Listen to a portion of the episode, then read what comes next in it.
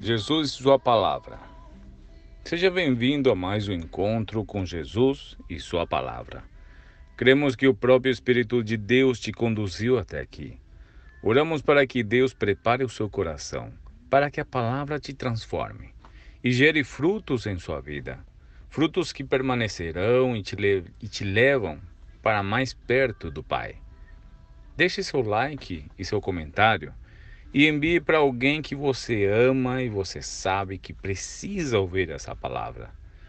Se desligue das distrações e ouça com atenção o que o Espírito Santo de Deus quer falar ao seu coração. Toda honra e toda glória seja dada a Jesus Cristo.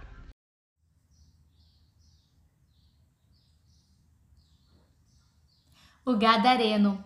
A Bíblia ensina que não são todos os lugares e nem todas as pessoas que ficam felizes em receber o maná, a manifestação do Espírito Santo de Deus, seus milagres e sinais.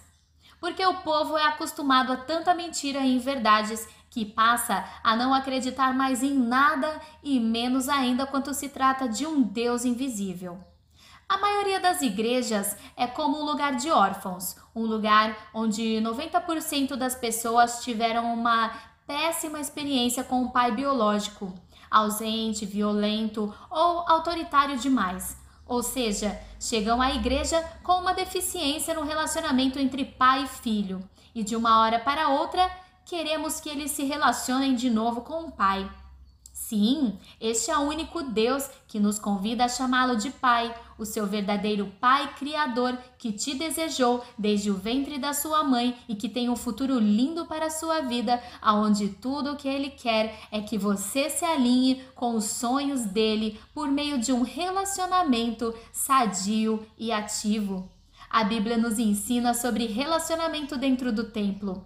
Deus nos ensina que o sacerdote tem autoridade para tomar as coisas de baixo e apresentar para cima. E Pedro ensina que todos nós somos povo eleito e sacerdotes reais. Mas agora, vamos à segunda fase, onde o profeta recebe lá em cima e traz para baixo. É o que acontece em um culto. No início, você leva o seu louvor a Ele e depois a palavra dele vem para te alcançar. Mas retornemos agora um pouco para a questão de pessoas e lugares fechados para a palavra de Deus e temos a seguir exemplos bíblicos para ilustrar isso. Vejamos Marcos, capítulo 1, do 23 ao 24. E estava na sinagoga deles um homem com um espírito imundo, o qual exclamou, dizendo: Ah, que temos contigo, Jesus Nazareno? Vieste destruir-nos? Bem sei quem tu és, o Santo de Deus. Ou Marcos 5, do 1 ao 19. No início dessa passagem, podemos destacar: E quando viu Jesus ao longe, correu e adorou, e clamando com grande voz, disse: Que tenho eu contigo, Jesus, filho do Deus Altíssimo? Conjuro-te por Deus que não me atormentes. Gadara era uma das dez cidades autônomas situadas a sudeste do Mar da Galileia e que eram habitadas predominantemente por não-judeus na época de Jesus. Por isso, teve muita criação de porco por lá. Ela era habitada por nobres, sendo assim uma cidade rica e luxuosa, onde provavelmente o filho pródigo gastou a sua herança e depois cuidou dos porcos. Mas o que chama atenção neste texto? Bom, o que é mencionado nos versículos de 15 a 17. Quando se aproximaram de Jesus, Viram ali o homem que fora possesso da legião de demônios, assentado, vestido e em perfeito juízo, e ficaram com medo.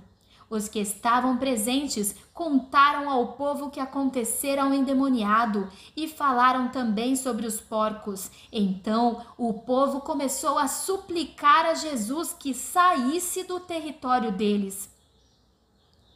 Eles não queriam ser libertos, Eles tinham medo porque eram altamente endemoniados. Eles não queriam largar as velhas práticas, eles não queriam abrir mão de uma vida focada nos prazeres carnais. E aqui está a chave. Se você não quer ser liberto, se você não quer abrir mão de seus pecados e falhas, se você usa seu livre-arbítrio para dizer praticamente ao Senhor: Eu não quero você na minha casa, ele não entra, mas também não poderá ser responsabilizado por nada do que acontecer em sua vida. Muitos não querem entregar a sua casa a Deus, mas culpam por todos os fracassos de suas vidas. Os gadarenos não queriam ser libertos porque quem mandava lá dentro eram legiões de demônios que não queriam sair.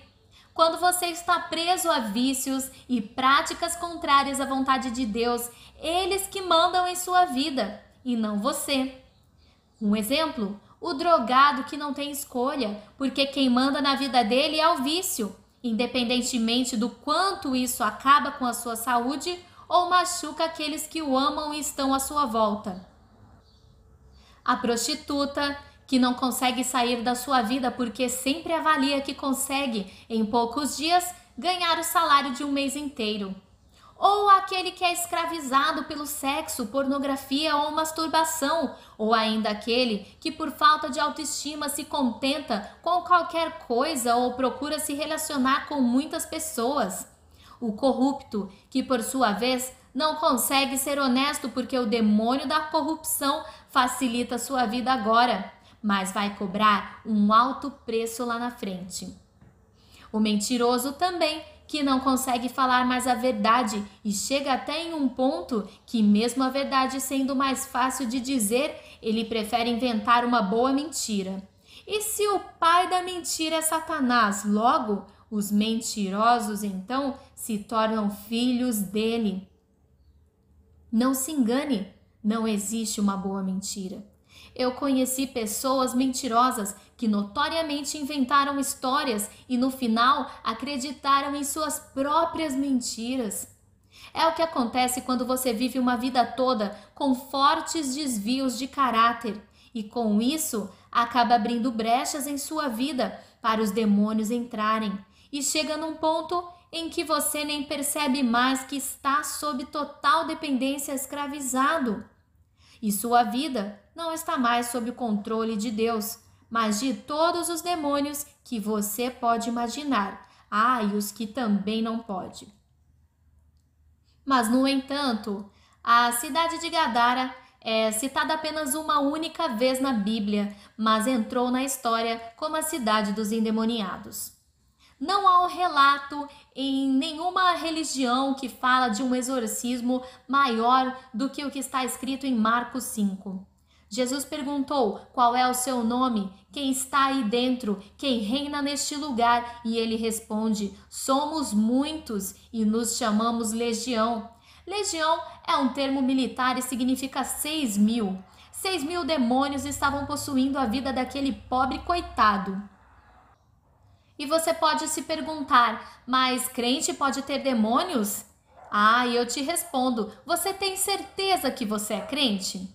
Se alguém vem a mim e ama o seu pai, sua mãe, sua mulher, seus filhos, seus irmãos e irmãs e até a sua própria vida mais do que a mim, não pode ser meu discípulo. Da mesma forma, qualquer de vocês que não renunciar a tudo que possui, não pode ser meu discípulo. Leia Lucas 14, do 26 ao 33. É forte, mas sejamos sinceros: alguém aqui já esteve nesse nível ou está nesse nível? Façamos a nós mesmos as seguintes perguntas.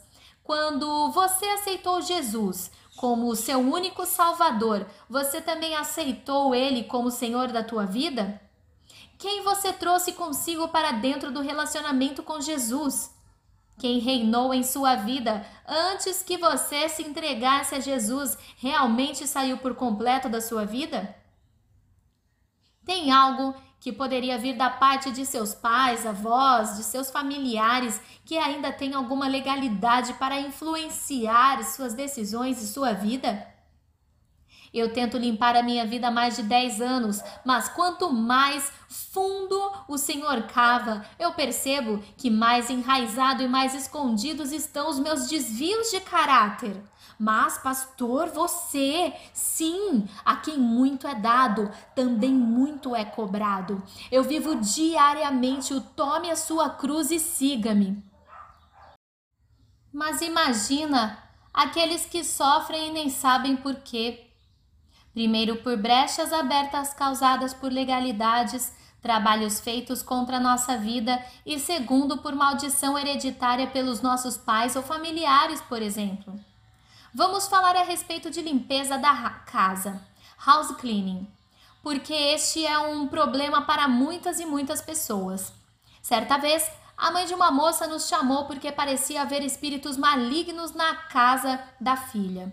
Quando enfim examinamos e ficamos por um tempo na casa, eles começaram a se manifestar e eram audíveis, e eu confirmei que estávamos ouvindo também. Resumidamente, Ficou tudo bem e expulsamos aqueles demônios no poder e na autoridade do nome de Jesus. Mas o que eu queria saber era como eles haviam chegado até lá.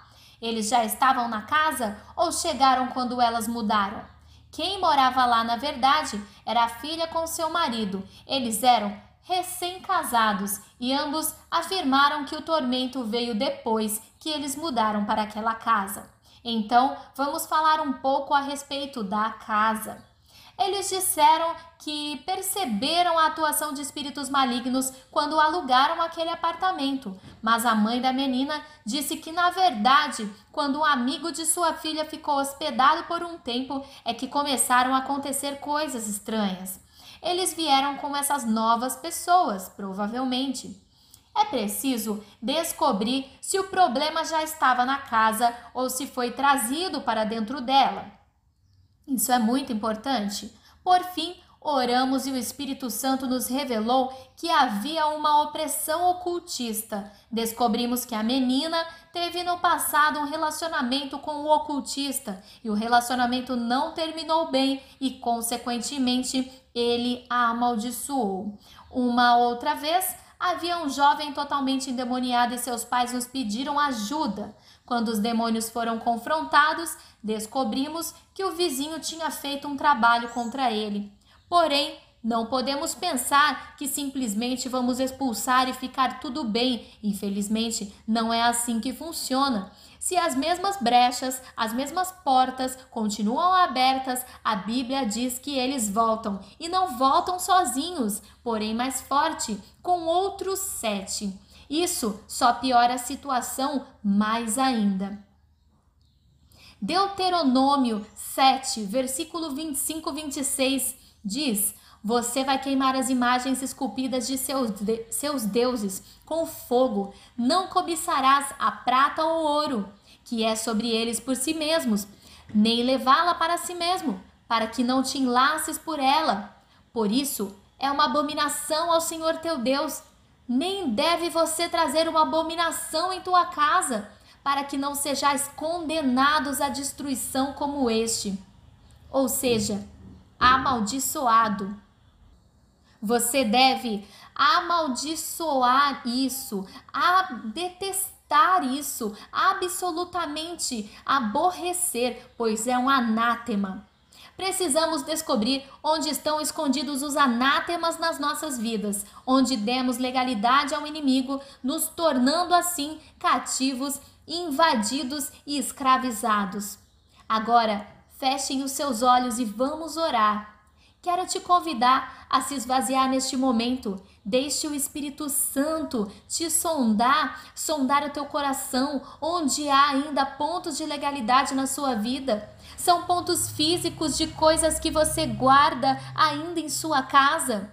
Ou são velhos hábitos que te deixam acorrentado? São pactos que você fez conscientemente ou inocentemente? Ou pessoas que você não consegue perdoar em espírito e em verdade? Raízes de rejeição, abandono, amargura que ainda agem em você? Moisés negocia com Faraó em Êxodo a saída do povo hebreu do Egito. E Faraó, por sua vez, tentou negociar condições e sugeriu algumas coisas, como por exemplo, adorem o teu Deus aqui no Egito, deixem suas famílias para trás, deixem seus animais, suas provisões e seus sacrifícios para trás. Mas Moisés declara: nenhuma unha deixarei no Egito. Os gadarenos não queriam Jesus na terra deles, porque eles não queriam mudar. Porque onde Jesus chega, as trevas têm que sair. Onde a igreja avança, o inferno retrocede. E se você convidar Jesus verdadeiramente para dentro da sua vida, você verá as influências malignas caindo por terra, retrocedendo. Ele sempre será fiel para cumprir a boa obra que ele já começou em você.